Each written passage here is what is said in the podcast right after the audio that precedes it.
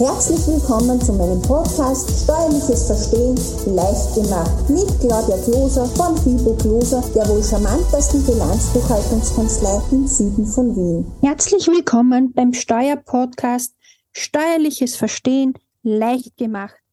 Diesmal sehen wir uns die Auftraggeberhaftung samt HFU Gesamtliste an. Kommen wir nun mal zum Grundsätzlichen.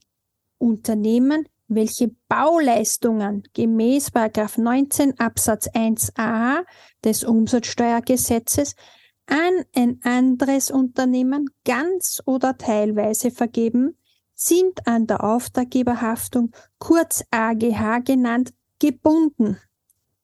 Bauleistungen sind alle Leistungen, die mit der Herstellung, Instandhaltung, Instandsetzung, Reinigung, Änderung oder Beseitigung von Bauwerken dienen. Das heißt, auch Reinigungsunternehmen können darunter fallen.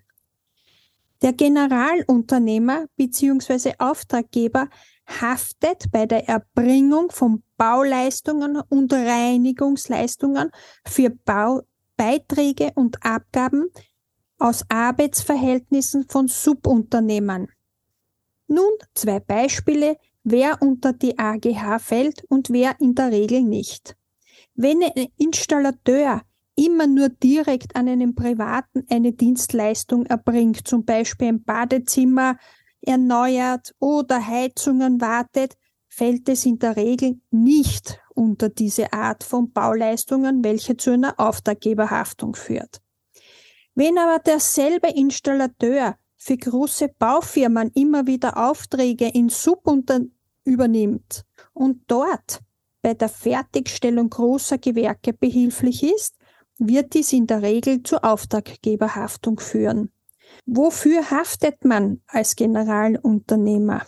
Das auftraggebende Unternehmen haftet für alle Beiträge und Umlagen, die das beauftragte Unternehmen an österreichische Krankenversicherungsträger abzuführen hat, bis zum Höchstausmach von 20 Prozent des geleisteten Werklohns.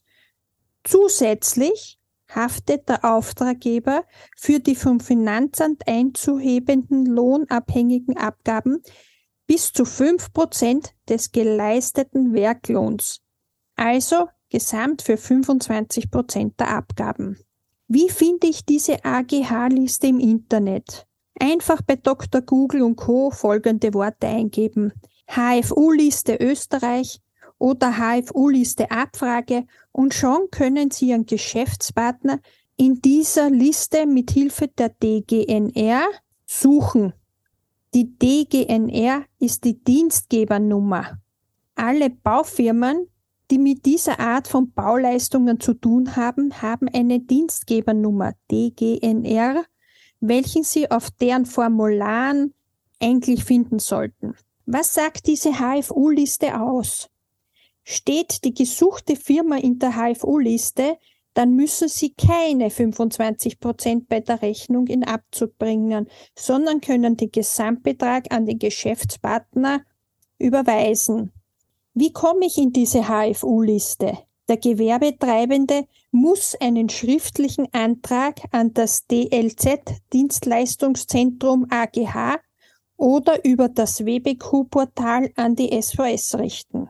Es können auch Ein-Personen-Unternehmen unter gewissen Voraussetzungen in die HFU-Gesamtliste aufgenommen werden. Welche Voraussetzungen müssen für die Aufnahme in die HFU-Gesamtliste erfüllt sein? Man muss mindestens drei Jahre Bauleistungen bereits erbracht haben.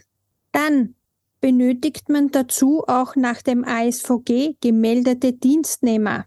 Man darf keine Beitragsrückstände haben und alle Beitragsgrundlagenmeldungen, die monatlichen Meldungen, müssen ordnungsgemäß gemeldet worden sein.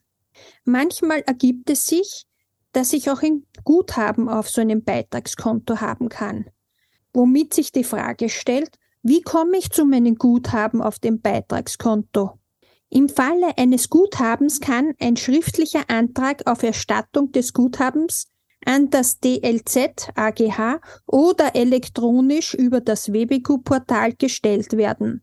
Das Guthaben, die Übertragung wird nur dann erfolgen, wenn alle Beitragskonten ausgeglichen sind und die fälligen Zuschläge nach dem Bauarbeiter-Urlaubsabfertigungsgesetz, kurz BUAG genannt, beglichen wurden.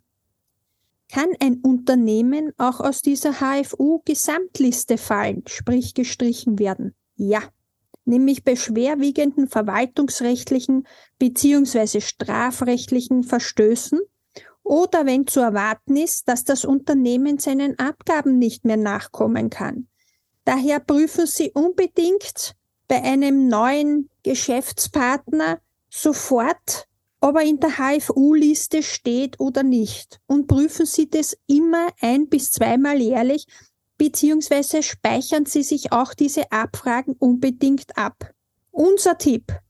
Schauen Sie daher immer in die Liste der haftungsfreistellenden Unternehmen, kurz HFU-Liste genannt, um zu sehen, ob 25 Prozent bei der Rechnung abgezogen werden müssen und an das Dienstleistungszentrum AGH, kurz DLZ, AGH überwiesen werden müssen.